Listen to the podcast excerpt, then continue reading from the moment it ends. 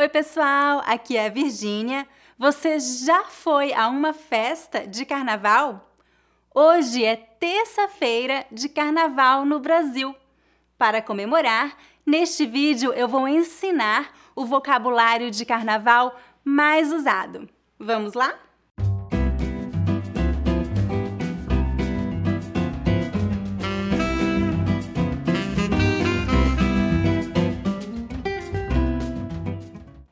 Antes de começar, eu gostaria de lembrá-los que eu ofereço um mini curso de pronúncia gratuito. Para se inscrever, visite o meu site school.speakingbrasilian.com. Se você gosta dos meus vídeos, não esqueça de se inscrever em meu canal para receber notificações sempre que eu publicar um novo vídeo. Muito bem, então vamos falar sobre carnaval. O carnaval teve origem na Grécia Antiga e hoje em dia é comemorado em muitas partes do planeta, mas não existe carnaval como no Brasil. Com a alegria do povo brasileiro e a energia do samba, o carnaval do Brasil se transformou no maior carnaval do mundo. São quatro dias de muita festa. As festas começam na sexta-feira à noite e só terminam na manhã da quarta-feira de cinzas. O carnaval é comemorado em todo o Brasil. As duas cidades com as maiores festas de carnaval são Salvador e Rio de Janeiro. O carnaval em Salvador é mais conhecido pelas festas de rua e os famosos trios elétricos. Já o Rio de Janeiro é mais conhecido pelos desfiles maravilhosos das escolas de samba.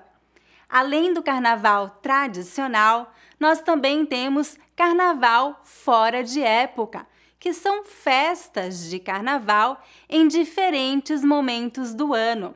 Estas festas acontecem em várias cidades do Brasil, especialmente no Norte e Nordeste. Basicamente, no Brasil, você pode pular carnaval o ano inteiro. Bom, vamos então falar sobre vocabulário. Terça-feira de carnaval, também conhecida como terça-feira gorda é a terça-feira que precede a quarta-feira de cinzas e é o último dia de carnaval. Quarta-feira de cinzas é o primeiro dia de quaresma, de acordo com o calendário cristão ocidental. No Brasil, só se começa a trabalhar depois do meio-dia, ou seja, é um meio feriado. Escolas de samba são associações ou clubes comunitários, geralmente associadas a um bairro, que tem como objetivo representar a sua comunidade através da música e da dança. Durante o carnaval, essas escolas participam de competições com outras escolas de samba através de grandes desfiles. Desfile de escola de samba é um grande evento durante o carnaval, no qual um determinado número de escolas de samba disputa o título de campeã do carnaval. O maior desfile de escolas de samba acontece no Rio de Janeiro. São dois dias de desfile no Rio de Janeiro, além das outras cidades. Você pode assistir aos desfiles pessoalmente no sambódromo ou você pode assistir ao vivo pela TV. Eu lembro que quando eu era criança eu adorava assistir aos desfiles de escola de samba. Fantasia é a roupa que usamos para pular carnaval.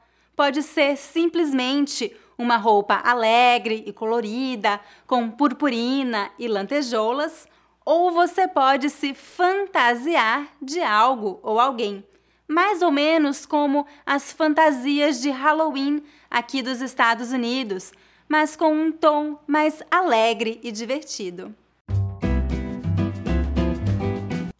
Carnaval de rua é como chamamos as comemorações feitas ao ar livre. Salvador e Rio de Janeiro são as cidades que têm o maior carnaval de rua no Brasil. Trio elétrico é um termo usado para se referir a um caminhão adaptado com equipamentos de som para transmitir música ao vivo em movimento.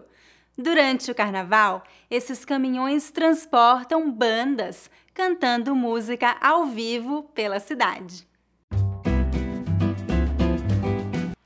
Pular carnaval significa comemorar o carnaval. Essa expressão se refere ao fato de que, geralmente, quando vamos a uma festa de carnaval, estamos sempre pulando por causa da música animada. Então, quando alguém diz que vai pular carnaval, essa pessoa quer dizer simplesmente que vai a uma festa de carnaval.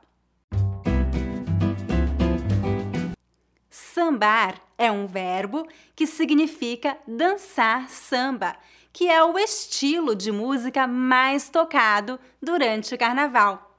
Ao contrário do que muitos pensam, nem todo brasileiro sabe sambar, mas a maioria dos brasileiros consegue reconhecer o samba facilmente.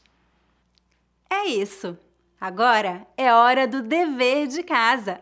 Escreva um comentário abaixo usando pelo menos um dos termos que você aprendeu hoje.